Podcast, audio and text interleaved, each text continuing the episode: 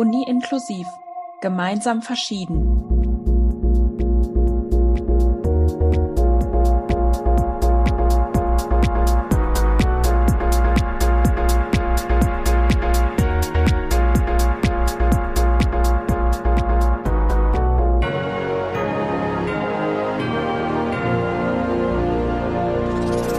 Äh, herzlich willkommen und hallo zusammen bei unserem Podcast Uni Inklusiv äh, und bei der nächsten Podcast-Folge. Ich bin Doreen, vielleicht kennt ihr mich noch aus der allerersten Folge, wo wir dieses Podcast-Format und uns selbst so ein bisschen vorgestellt haben. Und mit mir im Meeting sitzt einmal Christoph, den kennt ihr vielleicht schon aus den Folgen davor. Hi. Hey, schön, dass ich hier dabei sein kann. Ja, ich kenne dir bestimmt schon aus einigen vorigen Folgen. Schön, dass wir das heute wieder zusammen machen können. Schön, dass wir heute zusammen machen können, Doreen, in dieser Folge. Genau. Und äh, wir beide dürfen heute noch jemand Drittes begrüßen. Das ist Marvin. Hi, Marvin. Hallo, schön, dass ich hier sein darf. Ja, ich äh, freue mich auch sehr. Ähm, vielleicht kannst du dich einmal ganz kurz vorstellen, wer du bist, ähm, was du studierst, wo du studierst und wieso du heute hier bist. Äh, genau, ich bin äh, Marvin, ich bin 25 Jahre alt, studiere soziale Arbeit im vierten Bachelorsemester an der Hochschule in Ludwigshafen am Rhein. Und äh, genau, ich bin heute hier, um mit euch über Studium mit einer Spastik zu reden. Äh, ja, genau, du hast es ja gerade schon gesagt. Thema soll sein Spastik. Da habe ich als allererstes erstmal eine Frage, ganz grundlegend. Ähm, als ich dir nämlich geschrieben habe, ob du überhaupt bei diesem Podcast-Projekt mitmachen möchtest, habe ich echt lange überlegt, wie ich dir jetzt diese Nachricht formuliere, wie ich das direkt anspreche und ähm, wie ich das formuliere. Also ich habe mich total unsicher gefühlt, das, das anzusprechen, weil ich dir auf keinen Fall so auf den, auf den Fuß treten wollte. Gleichzeitig wollte ich jetzt auch nicht so unangenehm drumrum tänzeln und ich kann mir vorstellen, dass das recht vielen so geht. Hast du da irgendwie so eine Art und Weise, wie es ideal wäre? Soll man dich darauf ansprechen oder soll man dich manchmal auch gar nicht dra drauf ansprechen? Bist du da locker? Gibt es Tabus, wo du denkst so, nee, das ist jetzt irgendwie über? Wie ja, geh, geht man am besten damit um und wie spricht man das am besten an, dass du eine Spastik hast? Mm, ähm, ja, das, also das fragen sich durchaus öfter Leute und äh, die, genau diese Frage wird mir eigentlich auch öfter mal äh, gestellt und ich würde super gern jetzt so eine allgemeingültige Antwort geben und sagen, so könnt ihr das auf jeden Fall machen. Äh, gibt es aber leider nicht, weil das, glaube ich, eine sehr persönliche Sache ist und ich persönlich habe überhaupt kein Problem, auf dieses Thema angesprochen zu werden und äh, finde es sogar eigentlich eher schön, wenn Leute mich direkt drauf ansprechen und mir ihre Fragen stellen, weil das für mich eine Art von ehrlichen und offenen Interesse ist und ich dann auch die Möglichkeit habe, einfach Leute darüber aufzuklären. Ähm, leider wird es aber auch Menschen geben, die das halt nicht mögen, da so direkt drauf angesprochen zu werden, was ja auch völlig berechtigt ist. Ähm, und deswegen kann ich da nicht, nicht so den Tipp geben, wie es perfekt möglich ist. Versucht euch einfach vorsichtig ranzutasten und so ein bisschen die Person vielleicht auch einzuschätzen. Genau. Aber also, ich finde immer besser fragen, als sich selbst nur zu fragen, was es sein könnte. So, das äh, muss man vielleicht dann auch mal mit umgehen können, wenn dann eine Person ein bisschen äh, ungehalten reagiert, wenn ihr sie darauf anspricht. Das ist vielleicht dann das Risiko. Ja, okay, und dann, dann zu wissen, okay, nee, das war jetzt irgendwie zu viel und da habe ich eine Grenze überschritten. Genau. Okay. Ich habe noch überlegt, ob es vielleicht ganz schlau wäre, wenn du uns vorher einmal erzählen könntest, äh, Marvin, was eine Spastik überhaupt ist. Wir wissen jetzt, du hast eine, wir wissen jetzt, wir reden drüber, aber damit wir so auf dem, auf dem gleichen Level sind und die Zuhör ZuhörerInnen auch. Ähm. Äh, genau, also eine Spastik ist eine Schädigung des zentralen Nervensystems, die in bestimmten Hirnbereichen oder im ähm, Rückenmark äh, stattfindet, äh, vonstatten geht. Und ähm, das hat zum, zum, äh, zur Folge, dass bestimmte Muskelgruppen, bei mir sind es vor allem die Beine, ähm, unter einer dauerhaften äh, Verkrampfung sind oder einer dauerhaften äh, Muskelspannung, wodurch es ähm, halt zu Fehlstellungen in den Beinen kommt oder auch, es gibt es auch im Arm. Also Arme und Beine sind so die am meisten betroffenen Bereiche bei den Leuten. Ähm, und da wird dann noch zwischen verschiedenen Arten von Spastiken unterschieden, äh, ob es jetzt in den Beinen ist, in den Armen, äh, in wie vielen Gliedmaßen es jeweils ist. Und genau, also bei mir sind es, äh, ich habe einen spastischen Spitzfuß und eine Fehlstellung der Knie und der Hüfte. Genau. Und das war schon immer so, also seit deiner Geburt? Äh, genau, bei mir ist es angeboren. Mhm, okay. Und gibt es auch so Tage, wo es manchmal schlimmer ist oder ähm, besser? Ja, auf jeden Fall. Also es gibt, gibt Tage, wo ich einfach besser zu Fuß unterwegs bin und Tage, wo es ein äh, bisschen schwieriger ist. Ich habe das große Glück, dass ich keine Schmerzen durch meine Spastik habe. Äh, auch das gibt es. Äh, das ist bei mir aber glücklicherweise nicht der Fall, sondern es geht wirklich eher darum, wie fit fühle ich mich heute, größere Strecken zu laufen oder eben auch nicht. Okay, das ist äh, wahrscheinlich dann auch in der Uni manchmal so ein Thema, ne? Ähm, wie weit kommst du? Kommst du überall hin? Ähm, ja, also das, das Gute ist, unsere Uni ist nahverkehrsmäßig ganz gut angebunden. Ähm, wir haben jetzt auch nicht das größte Gebäude, ähm, was bei uns ein bisschen das Problem ist. Es gibt keinen gescheiten Aufzug. Es gibt quasi nur so eine Hebebühne für Rollstühle, ähm, wodurch ich relativ viele Treppen steigen muss in der Uni, ähm, was natürlich gerade durch Corona auch wegfällt. aber oh, das ähm, ist sehr gut wahrscheinlich für dich. Genau, ähm, aber ja, es ist schon anstrengend teilweise, dann den ganzen Tag noch irgendwie mit dem Rucksack mit vier Büchern drin durch die Uni zu rennen. Äh, das merke ich am Ende des Tages schon auch mal. Ja.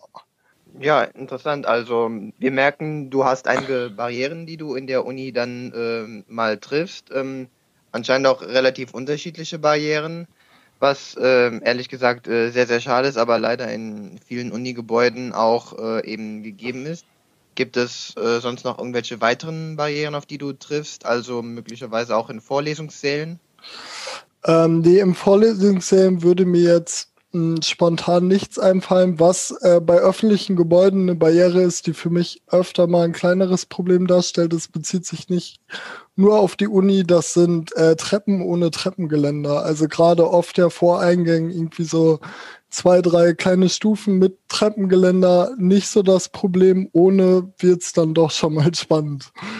So.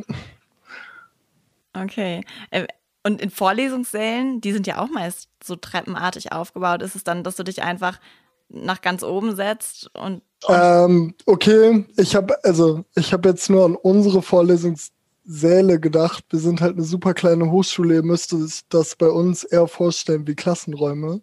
Ah, okay. ich, ähm, wir haben nicht diese typischen Säle mit, mit diesen Stufen. Deswegen kann ich da äh, nicht unbedingt was zu sagen. Also das ist auch vielleicht dann wieder ein Vorteil unserer Hochschule für mich jetzt gerade, ja. dass, dass das einfach wegfällt, weil äh, ja, wir einfach kleine Klassenräume haben. Hast du dir das vorher so bewusst ausgesucht? Also hat das in deine Studienortswahl so reingespielt? Äh, nee, ehrlich gesagt überhaupt nicht. Ich bin äh, super zufällig in Ludwigshafen gelandet.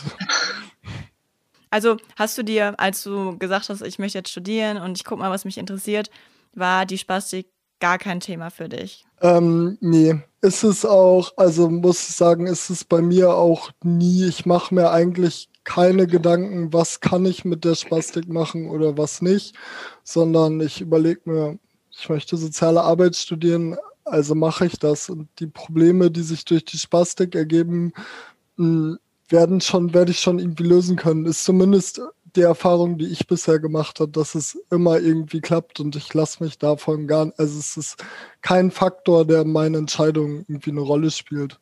Okay, äh, ähm, rein aus eigenem Interesse von mir noch nachgefragt, würdest du auch anderen raten, äh, sich die Hochschule in Ludwigshafen auszusuchen, weil sie eben äh, in den Vorlesungssälen zum Beispiel recht barrierefrei ist oder? Ähm, nee, also wenn es um Barrierefreiheit gibt, würde ich, also es ist auch schwierig zu sagen, weil wir mit unserem Fachbereich nochmal in einem abgegrenzten Gebäude sind und ich ehrlich gesagt gar keine Ahnung habe, wie es in den Hauptgebäuden aussieht. Ähm, es wird auch gerade ein Neubau gebaut, von dem ich natürlich jetzt mal hoffe, dass da auch an Barrierefreiheit gedacht wird.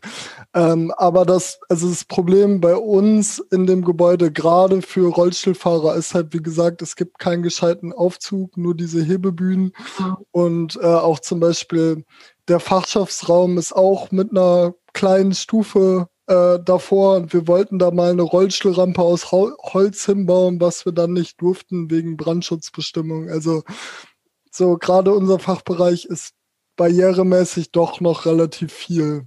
So, es ist, und das mit den Räumen ist halt eher Zufall. Ja, ich, ich glaube aber, das ist tatsächlich bei sehr vielen Sachen so, wie du jetzt auch gesagt hast, es sind halt manchmal die kleinen Dinge, die jetzt gar nicht so auffallen und vielleicht auch nicht jemandem auffallen, der jetzt diese Gebäude plant, der denkt, ach, zwei Treppenstufen ist natürlich auch viel platzsparender, als jetzt da so eine Rampe hinzubauen. Ähm, und wenn man dann wirklich vor so einer Barriere steht, merkt man erstmal so, mh, hm, nee, ist, ist jetzt eigentlich nicht so toll. Ja, genau. Also ich bin da auch nicht böse drüber. Ich verstehe schon, dass die Leute nicht äh, das unbedingt merken und ich merke auch oft, dass Freunde und Bekannte von mir erst drüber anfangen nachzudenken, wenn sie das erste Mal mit mir dann vor einer Treppe ohne Geländer äh, standen, dass sie dann plötzlich auffällt, dass das ja doch für manche Leute einfach ein Problem darstellen kann. So. Ja. Ja, super ähm, interessant. Mir geht es tatsächlich manchmal auch so und da denke ich dann auch, ja, doof eigentlich, dass ich noch nie drüber nachgedacht habe, aber wenn man einmal drüber nachgedacht hat, ist es recht offensichtlich dass sowas eine Barriere darstellt. Und gerade so ein Geländer wäre jetzt ja eine Sache, die gut umsetzbar wäre in den meisten Fällen. Ja, durchaus. Was machst du denn dann in solchen Situationen? Also, wenn es nur so zwei, drei Stufen sind, dann kann ich das sehr langsam schon bewältigen. Ist äh, dann eher eine Konzentrationssache für mich. Äh, da mein Gleichgewicht zu halten, das geht schon. Ich scheue mich aber auch eigentlich nicht, Leute mal kurz um Hilfe zu beten und einfach zu sagen, hey, ich brauche gerade mal kurz einen Arm, an dem ich mich festhalten kann, um die drei Stufen hoch und runter zu gehen. Und das war auch noch nie ein Problem. Ja, umso einfacher dann. Ähm, ähm, ganz ehrlich, ich würde auch sagen, an sich wären Geländer an der Treppe für mich schon fast eine Selbstverständlichkeit. Gerade solche Fälle zeigen einem dann allerdings wieder, es ist nicht der Fall, was ich ehrlich gesagt sehr, sehr schade finde. Aber Gut, das ist leider die Situation.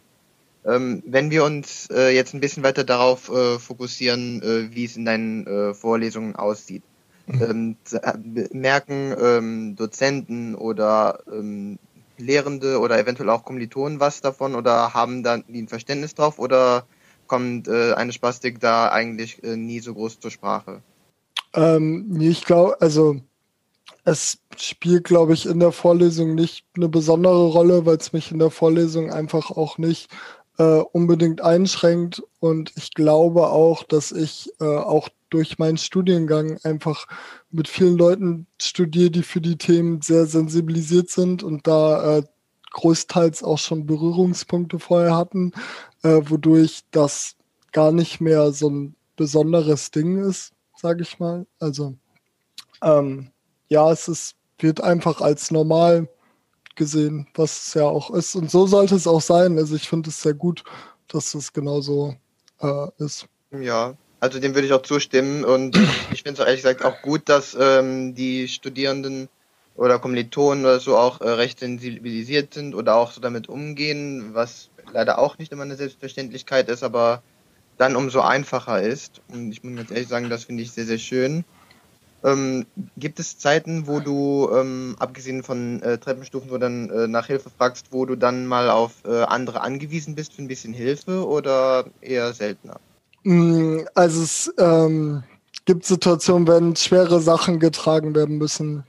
Also auch mal äh, vielleicht mal mehr als drei, vier Bücher oder ähm, ja, was weiß ich, Wasserträger oder so. Es gibt ja immer mal Situationen, wo äh, man mal Dinge hin und her bewegen muss. Das ist so eine Schwierigkeit. Das äh, funktioniert für mich nicht unbedingt ohne weiteres. Äh, aber auch da konnte ich bisher immer um Hilfe bitten und es war eigentlich nie ein Problem. Man muss sich halt nur trauen, den Mund aufzumachen. Und ich glaube, das ist manchmal der schwierigste Part an der ganzen Sache für viele. Ja, also ich glaube, generell ähm, ist es für alle dann auch einfacher, damit umzugehen. Ich merke nämlich auch selber, du sprichst da total offen drüber. dementsprechend fällt mir das auch leicht, irgendwie das anzusprechen und drüber zu sprechen und dir Fragen zu stellen. Und äh, das ist natürlich dann auch von, von Außenstehenden immer einfacher gesagt, so, ja, sag doch einfach was und sprech doch drüber. Ist natürlich auch sehr individuell.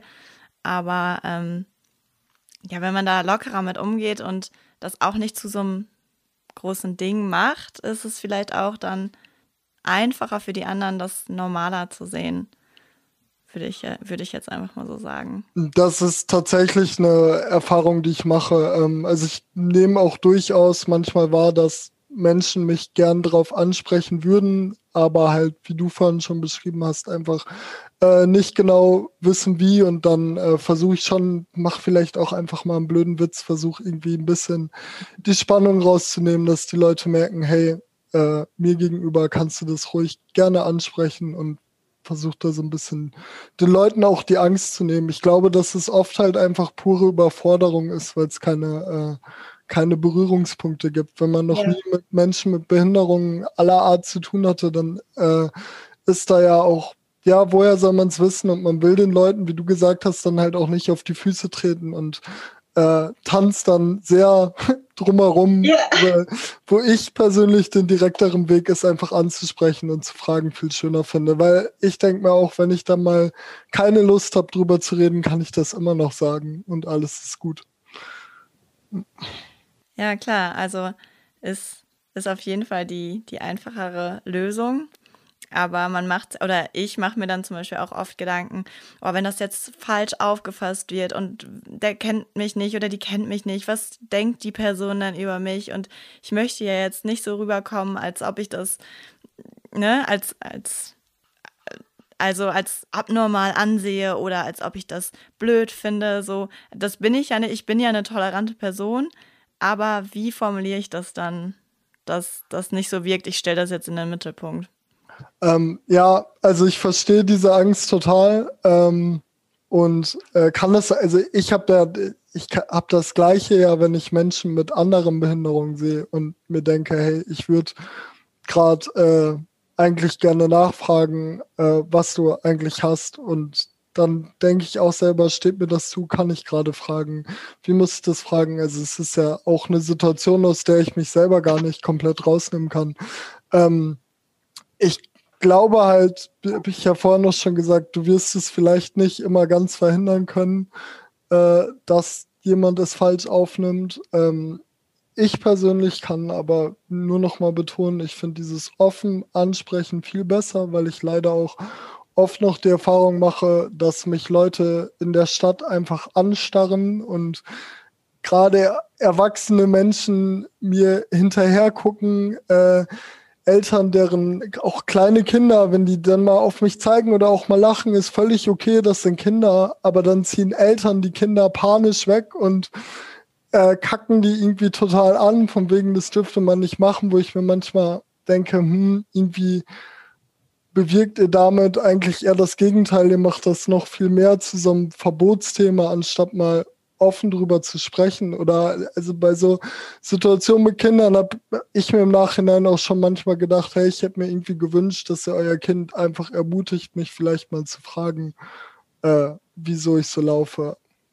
Ja, und nicht so zu sagen, das ist ein Tabuthema, macht das nicht, das ist verboten, das tut man nicht und das in so eine unangenehme Ecke zu schieben und den Kindern da auch ein schlechtes Gefühl zu geben, dass sie sich dafür interessieren. Total, vor allem, weil das, finde ich, für alle drei eine unangenehme Situation schafft. Für mich, für die Elternteile und für das Kind ist es so. Und äh, man könnte das, glaube ich, oft viel entspannter lösen. Ähm, wo ich mich auch frage, ob ich da vielleicht mal offen den Schritt machen sollte und den Eltern sagen sollte, hey, ähm, ich kann auch einfach kurz erklären, was los ist. Aber ähm, ja, fehlt mir auch nicht. Also habe ich auch nicht immer die Zeit für und auch nicht vielleicht immer die Lust. Aber es ist einfach schwierig und also da wird es auch nie eine Musterlösung für geben, wie man mit sowas umgehen soll. Ähm, ich verstehe den Wunsch danach total und ich würde die hier auch sehr gerne präsentieren, aber ich kann es leider nicht. Ja, klar. Und ähm, das ist ja auch immer eine schwierige Sache. Ich meine, wenn man auf eine Person trifft, die eine Behinderung hat, jetzt äh, völlig egal, ob sie augenscheinlich sofort erkennbar ist oder eher erst mit einem etwas geschulteren Auge zu erkennen ist, man, viele Menschen gehen anscheinend nicht ganz sofort davon aus, dass diese Person darüber sprechen möchte, weil es sie auch anders macht. Und ähm, das ist ja dann immer wieder der Punkt, wo viele anfangen zu zweifeln. Warst du denn ab und zu mal äh, auch etwas verschlossener darüber, über ähm, deine Spastik zu sprechen? Oder hast du eigentlich immer versucht, einen recht offenen Umgang damit äh, an den Tag zu legen? Mm, ich glaube, ähm, dass es schon Zeiten gab, wo es einfach schwieriger war, der Umgang mit der Spastik, wenn ich so an, ja, die Pubertät 13, 14, 15, 16 ist, glaube ich, einfach mit einer Behinderung einfach nicht unbedingt eine schöne Zeit, weil man halt sehr offensichtlich sehr anders ist. Ähm, das war schon schwieriger. Ähm, ich habe dann aber einfach für mich irgendwann festgestellt, dass es mir ganz persönlich gut tut, offen mit Leuten darüber zu reden und dass ich es mag, mit Leuten darüber zu reden und quasi so ein bisschen Aufklärungsarbeit zu leisten und dass es mir was gibt und ich hoffe auch, dass es dann anderen Leuten was gibt und vielleicht das nächste Mal im Umgang äh, mit jemandem mit einer Behinderung mehr Sicherheit gibt. Und ja, genau, das ist so ein bisschen mein Gedankengang dahinter. Aber es war nicht immer so, aber das war auch ein Lernprozess natürlich, wie alles. Wie war das denn ganz am Anfang von deinem Studium? Ähm, also wenn ich mich daran erinnere, wie so meine erste Woche oder mein erstes Semester war, es war ein neuer Start, neues Studium, völlig neue Leute und irgendwie war man dann doch ähm, ja in so eine völlig neue Welt geworfen. Warst du da auch eher zurückhaltend oder hattest du da schon so dieses Selbstbewusstsein und diese Erkenntnis, hey, wenn ich da locker drüber rede, ähm, dann tut es mir auch gut und dann wird es irgendwie angenehmer. Wie bist du da auf deine Kommilitonen zugegangen? Ich bin, glaube ich, insgesamt einfach ein sehr offener und extrovertierter Mensch, weswegen äh, ich, also ich einfach sehr schnell Anschluss gefunden habe und Leute kennengelernt habe. Und natürlich kam dann irgendwann auch dieses Gesprächsthema mal äh, auf die Spastik. Das also ist ja auch ganz natürliches Interesse und ähm, aber es war jetzt nicht so, dass ich irgendwie das Gefühl hätte, ich müsste jetzt da äh, erstmal irgendwie Aufklärungsarbeit leisten oder das den Leuten erklären, warum äh, ich so laufe, wie ich laufe, sondern ähm, ja, ich glaube, das war die ganz normale Nervosität in der ersten Uniwoche, die wir, glaube ich, alle hatten. Ja. Äh, Gab es denn irgendwann mal so, so Reaktionen von KommilitonInnen, wo du so gedacht hast, so, nee, das geht jetzt gar nicht? Ähm. Ähm, nee, tatsächlich äh, überhaupt nicht. Ähm, das Einzige, was ich selber aber äh, auch nicht miterlebt habe, sondern was wohl in einem, ähm, in einem, äh, einem Seminar von einem Professor mal thematisiert wurde, dass er sich wohl weigert, das Wort Krüppel aus seinem Wortschatz äh, zu streichen. Ähm, das wäre, wäre ich in dem Seminar gewesen, Moment gewesen, wo ich auf jeden Fall äh, die Diskussion gesucht hätte. Ja. Aber ansonsten ähm, kann ich nur wirklich sagen, dass ich äh, an meiner Hochschule nur gute Erfahrungen mache und äh, noch nicht mit Diskriminierung innerhalb der Hochschule konfrontiert war. Ja, mega gut. Ähm, also wäre jetzt nicht, nicht so schön gewesen, wenn du was anderes erzählt hättest. Ja. Deswegen. Aber manchmal wundert man sich dann ja doch, ähm, was es da für Reaktionen gibt und äh, umso besser, dass es die noch nicht richtig gibt. Ja, ich habe auch schon äh, außerhalb der Hochschule genug dumme Reaktionen äh, und dumme Sprüche und also könnte ich ein Buch drüber schreiben. Ähm, aber ja, innerhalb der Uni nicht. Ich glaube tatsächlich auch, dass es ein bisschen an dem Studienfach liegt mit ja. sozialer Arbeit. Da rennt einfach ein gewisser Schlag Menschen rum, der vielleicht doch noch mal ein bisschen offener und toleranter ist als andere Studiengänge. Würde ich jetzt vielleicht einfach mal unterstellen. Wie ist es denn bei deinen Freunden jetzt? Ist die Spastik noch Thema oder ist es so, ihr habt das irgendwann mal abgefrühstückt und drüber geredet und jetzt ist, ist es halt einfach so, dass dass du das hast, aber du wirst dann nicht mehr nur damit gesehen, sondern ihr, ihr macht dann einfach Dinge. Tatsächlich ähm, muss ich an eine Situation denken, wo zwei Freunde vorgerannt sind zur S-Bahn, um die Bahn noch zu bekommen und dann mit dieser Bahn weggefahren sind, weil sie einfach kurz vergessen haben, dass sie.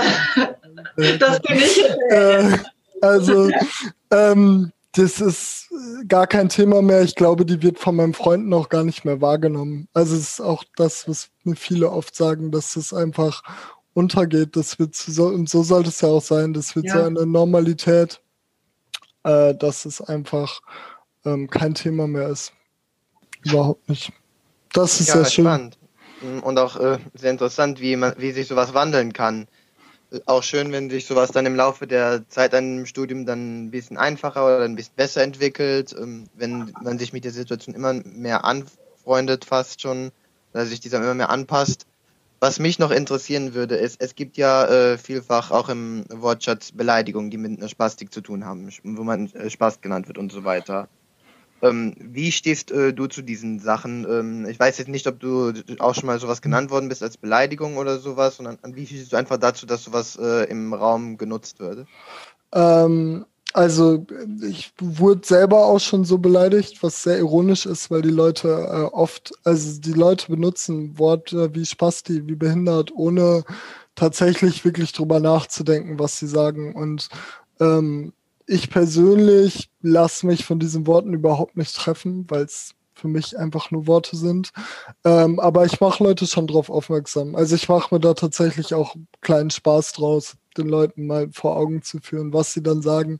Äh, tatsächlich fällt mir aber auch oft auf, dass Leute, die dann irgendwie in meiner Gegenwart das Wort behindert benutzen, das in einer Sekunde reflektieren und äh, selber merken, wie daneben das eigentlich gerade war und denen das dann unglaublich unangenehm ist, die in dem Moment, glaube ich, aber dann auch einfach gelernt haben und dieses Wort äh, nicht mehr benutzen werden. Also ich gl glaube, das ist wieder wie mit dem Treppengeländer. Leute denken vorher halt nicht drüber nach und das ist nicht mal unbedingt äh, böse gemeint. Das ist einfach leider im Wortschatz irgendwie vorhanden und äh, wenn man das nicht reflektiert oder keinen Grund hat, das mal zu reflektieren, dann äh, kommen die Leute gar nicht darauf, dass es vielleicht auch einfach völlig daneben ist. Ja, und wenn man dann so eine Situation hat, wo du die dann darauf aufmerksam machst, dass die da dann reflektieren, hey, was sage ich da überhaupt, was ist das inhaltlich überhaupt? Ähm, und dann erst merken, okay, das sollte ich nicht benutzen, ja. Genau. Und also ich hatte es tatsächlich nur einmal, dass mir eine Person gesagt hat, ich soll mich doch nicht so anstellen. Aber ähm, ja, dann, das sind dann Menschen, die ich persönlich auch einfach abhake und mir denke, okay. Da hilft dann leider auch nicht mehr gutes Argumentieren. Ne? Da, da muss man dann auch nicht reden. Die Leute sind äh, ja einfach festgefahren in den Ansichten, würde ich behaupten. Und das ist mir die Mühe auch nicht wert, tatsächlich äh, warum was äh, versuchen zu zwingen, was nicht da ist oder ähm, was am Ende es nicht wert ist. Ähm, was ich noch fragen wollte, ähm, gibt es irgendwelche barrierefreien Hilfsmittel, also ein niedrigerer Türöffner oder vielleicht irgendwo ein Geländeantritt, das dazugekommen ist jetzt in Zeiten in deiner Uni? Ähm, also hat es sich irgendwie barrierefreier gewandelt oder ist es alles ungefähr auf demselben Stand geblieben? Ähm, ich denke, es ist alles auf demselben Stand geblieben. Ich war auch tatsächlich bisher nur ein Jahr, äh, ein halbes Jahr wirklich in der Uni, weil dann Corona kam. Deswegen kann ich da auch gar nicht so viel zu sagen. Ähm, das Ding ist aber, da unsere Hochschule gerade eh einen Neubau macht und wir bald umziehen, wird, glaube ich, in unserem aktuellen Gebäude nichts mehr passieren. Ja, ähm, ganz spannend mit Corona. Ähm, ich hatte, oder wir hatten ja schon am Anfang einmal kurz telefoniert, um das Treffen hier auszumachen. Da meintest du, oder hast es schon mal angeschnitten, dass Corona für dich auf der einen Seite natürlich auch viele negative Sachen hat, aber jetzt diese, dieses ganze Hin- und Herlaufen in der Uni, das fällt natürlich weg. Du kannst so ein bisschen gucken, wie du dich fühlst, wie, wie fit du gerade zu Fuß bist. Ähm, fand ich ganz interessant. Vielleicht können wir da nochmal drüber sprechen, weil ich so die Folge noch äh, im Kopf hatte, wo wir über Depressionen gesprochen haben und der meinte, das, das war der absolute Horror für ihn, weil er sich noch mehr isoliert hat. Wie war es denn für dich? Ähm, ja, also für mich ist natürlich erstmal, was für mich erstmal angenehm ist, das Ganze zur Uni hinkommen, die Treppen in der Uni laufen, die Bücher hin und her schleppen. Das ist für mich alles weggefallen und das sind ja die Sachen, wo ich, sage ich mal, äh, die Einschränkungen im, äh, im Unileben erlebt habe und ähm, wo ich vielleicht auch ähm, teilweise wirklich eine Chance von der Online-Lehre sehe, was man auch nach Corona weiterführen könnte mit hey, wenn ich äh, irgendwie ähm, das Seminar aufnehme oder die Vorlesung aufnehme und hochlade, dann können sich halt Menschen, für die es aus Gründen vielleicht einfach anstrengender ist, jeden Tag zur Uni zu fahren, überlegen, okay, heute bin ich nicht so fit, ich bleib zu Hause und äh, gucke mir quasi die Wiederholung online an. Ähm, könnte natürlich auf der anderen Seite aber auch dazu führen, dass äh, Menschen mit Behinderung dadurch isoliert werden, wenn sie dann nur noch alleine äh, zu Hause sitzen und sich ähm, und sich äh, ähm, die die Wiederholung angucken und nicht wirklich im Seminar sitzen. Aber ich glaube, dass ja, das durchaus was ist, wo man mal drüber nachdenken könnte und äh, wo man vielleicht auch mal einfach ein bisschen mehr Sachen ausprobieren muss. Also ich finde allgemein, dass es bei so Inklusionsthemen immer etwas viel geredet wird und etwas wenig einfach mal getestet. Also man muss auch einfach mal Sachen probieren und auch vielleicht mal individuelle Lösungen finden und nicht immer versuchen, die gleiche Lösung für alle Leute äh, passend zu machen. Das kann gar nicht funktionieren. Ja. Und dann äh, zu schauen, einfach mal was machen und vielleicht auch zu merken, hm, nee, das hat jetzt nicht funktioniert. Was machen wir jetzt anders, damit das funktioniert? Ja. Das ist auf jeden Fall gut. Ja, bei uns ist es ähm, tatsächlich so ein bisschen im Gespräch, zumindest unter den Studenten, die sagen, dass es, oder die meisten sagen, die Online-Seminare und Online-Praktika, ähm, das hat gar keinen Sinn und da wünscht, wünscht sich, glaube ich, der Großteil, dass es wieder in, in Präsenz zurückverlegt wird. Aber ich habe jetzt schon viele gehört, unabhängig jetzt, ob Beeinträchtigung oder Behinderung oder nicht, dass die sagen, hey, das ist eigentlich total cool, wenn die Vorlesungen online sind. Ähm, es gibt auch voll viele Pendler, die sagen, ich, ich spare mir den Weg zur Uni jeden Tag. Ich kann irgendwie mehr Zeit mit meiner Familie verbringen. Ich ähm, muss nicht immer vor Ort sein. Ähm, das ist einfach sehr praktisch. Und ich kann mir das schon vorstellen, dass das irgendwie so ein, so ein Ding wird, dass man vielleicht einfach mal sagen kann, nee, heute Montag passt mir nicht. Ich fahre jetzt nicht um acht in die Uni, sondern ich gucke es mir danach an. Also ich glaube tatsächlich auch, dass äh, gerade Seminare online ähm, sehr, also sehr unter dieser dauerhaften Online-Struktur leiden und äh, die nicht unbedingt so on top sind wie in Präsenz, aber ähm, ich glaube auch, dass diese so ein, vielleicht so eine Mischform aus Online- und Präsenzstudium einfach die Zukunft sein könnte, weil es ja für ganz viele Leute Möglichkeiten mitbringt, wie du schon gesagt hast, für Pendler, für Leute, die vielleicht mal Kinder betreuen müssen unter der. Oder Mütter, ne? Also Mütter müssen ja auch Kinder betreuen, ja. ähm, einfach äh, super viele Möglichkeiten und ich denke, da äh, sollten die Unis auf jeden Fall dranbleiben und gucken, äh, wo steckt da Potenzial und das nicht einfach alles, was jetzt diese anderthalb Jahre aufgebaut wurde, wieder äh, in die Tonne kloppen, nur weil dann plötzlich Präsenzuni wieder möglich ist, sondern auch einfach vielleicht ein paar gute Dinge aus dieser Corona-Zeit äh, mitnehmen und weiterverwenden.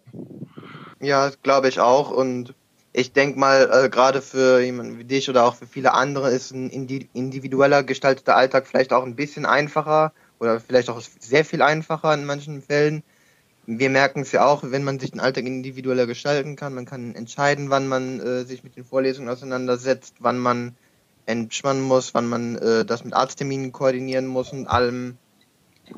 Jetzt sind in Münster ja für manche Gott sei Dank äh, die Inzidenzzahlen relativ niedrig, weswegen hier auch teilweise schon eine Debatte angestoßen wird, ob wir wieder in Präsenz sollen. Ich weiß nicht, ähm, wie die Zahlen bei dir sind. Ähm, ich wollte allerdings da schon als Frage anschieben, wie lässt sich äh, deine Freizeit so gestalten? Also was machst du? Äh, machst du vielleicht Behindertensport oder irgendwas in der Uni? Oder wie würdest du generell deine Fre äh, Freizeit gestalten, sowohl vor Corona als auch während Corona? Mm, also ähm, hier in Mannheim, ich wohne in Mannheim und ähm, fahren die Zahlen ganz lange ganz hoch, aber sie sind Gott sei Dank jetzt unter 10, was unglaublich ist. Okay. Ähm, ich mache tatsächlich nicht wirklich Sport, was weniger an meiner Behinderung liegt, als vielmehr daran, dass ich einfach eine faule Socke bin. Die Motivation fehlt. Ja, meine Freizeitgestaltung ist sonst, ich bin super gern einfach unterwegs, mit Freunden unterwegs, auf Konzerten. Ich gehe gern tanzen, was für mich teilweise auch ein bisschen den Sport ersetzt, was ich tatsächlich während Corona so gemerkt habe, ist dadurch, dass ja man dann halt eben nicht mehr unterwegs war und ich mich viel weniger so die, die, die kleinen Wege zur Uni oder auch äh, wenn man irgendwie abends unterwegs war, dieses Laufen, dass mir das sehr gefehlt hat und dass mich dann auch irgendwann Freunde darauf angesprochen haben, dass ich äh, bedeutend schlechter gelaufen bin eine Weile, so dass ich mir dann angewöhnen musste, während Corona einfach mal bewusst eine Stunde spazieren zu gehen am Tag, um diese ähm, diesen Bewegungsverlust ein bisschen äh, wieder auszugleichen. Aber ähm, ja, ich glaube, dass da meiner Freizeitgestaltung jetzt durch Corona ich einfach dieselben Einschränkungen hatte wie alle und man halt irgendwie viel zu Hause rumsaß und gefuttert hat. Sowas zumindest. Ja, ja. Und um 17 Uhr dann mal gedacht hat, hm, ich war heute noch gar nicht draußen. Vielleicht sollte ich mal eben den Weg zum Supermarkt wenigstens zu Fuß laufen. Ja, genau. Das kenne ich auch sehr gut. Ja, ähm, ich hätte jetzt nichts mehr an Fragen. Wir haben dich jetzt äh, sehr gelöchert. Hast du noch was, Christoph? Also irgendwelche privateren oder ähm, von mir aus persönlichen Interessen habe ich jetzt nicht mehr, die ich noch ähm, gerne ansprechen würde. Ich denke, wir haben jetzt das Interview dann auch soweit durch und äh, deswegen würde ich dich dann abschließend gerne noch fragen, hättest du eine persönliche Botschaft an andere Studierende, völlig egal ob mit Behinderung oder nicht, wie soll man in solchen Situationen umgehen? Wie soll man Barrieren umgehen? Ein Schlusswort äh, für dieses Interview. Mm, macht euch nicht einen zu großen Kopf, äh, wie eine Person darauf reagieren könnte, äh, wenn ihr sie ansprecht oder nicht auf die Behinderung. Ihr könnt es im Endeffekt eh nicht steuern. Ähm, ich finde, wenn es ernst gemeintes, ehrliches Interesse ist und es vielleicht auch darum geht, einer Person Hilfe anzubieten, dann ähm, macht das einfach. Und dann, wenn es dann halt blöd läuft, dann ist es blöd gelaufen. Äh, wird euch aber wahrscheinlich in den seltensten Fällen passieren, würde ich sagen. Ähm, und genau, ich glaube, äh, das gilt nicht nur im Umgang mit Behinderungen, sondern glaube ich mit allen, achtet einfach auf die Leute um euch herum, guckt, wer vielleicht irgendwo Hilfe gebrauchen könnte und äh, ja, bietet Menschen Hilfe an. Dann können nämlich viele Barrieren für alle Menschen unglaublich schnell und unglaublich unkompliziert gelöst werden, wenn man da einfach ein bisschen Solidarität herrscht. Ein sehr schönes Schlusswort. Äh, vielen Dank für das Gespräch und die ganzen Antworten auf die Fragen. Und ähm, ja, dann würde ich sagen, beenden wir das einfach hin. Ne? Ja, auch von mir noch Dankeschön. Schön, dass wir das machen konnten. Und auch an dich, Doreen, Dankeschön, dass wir das Interview zusammenführen durften.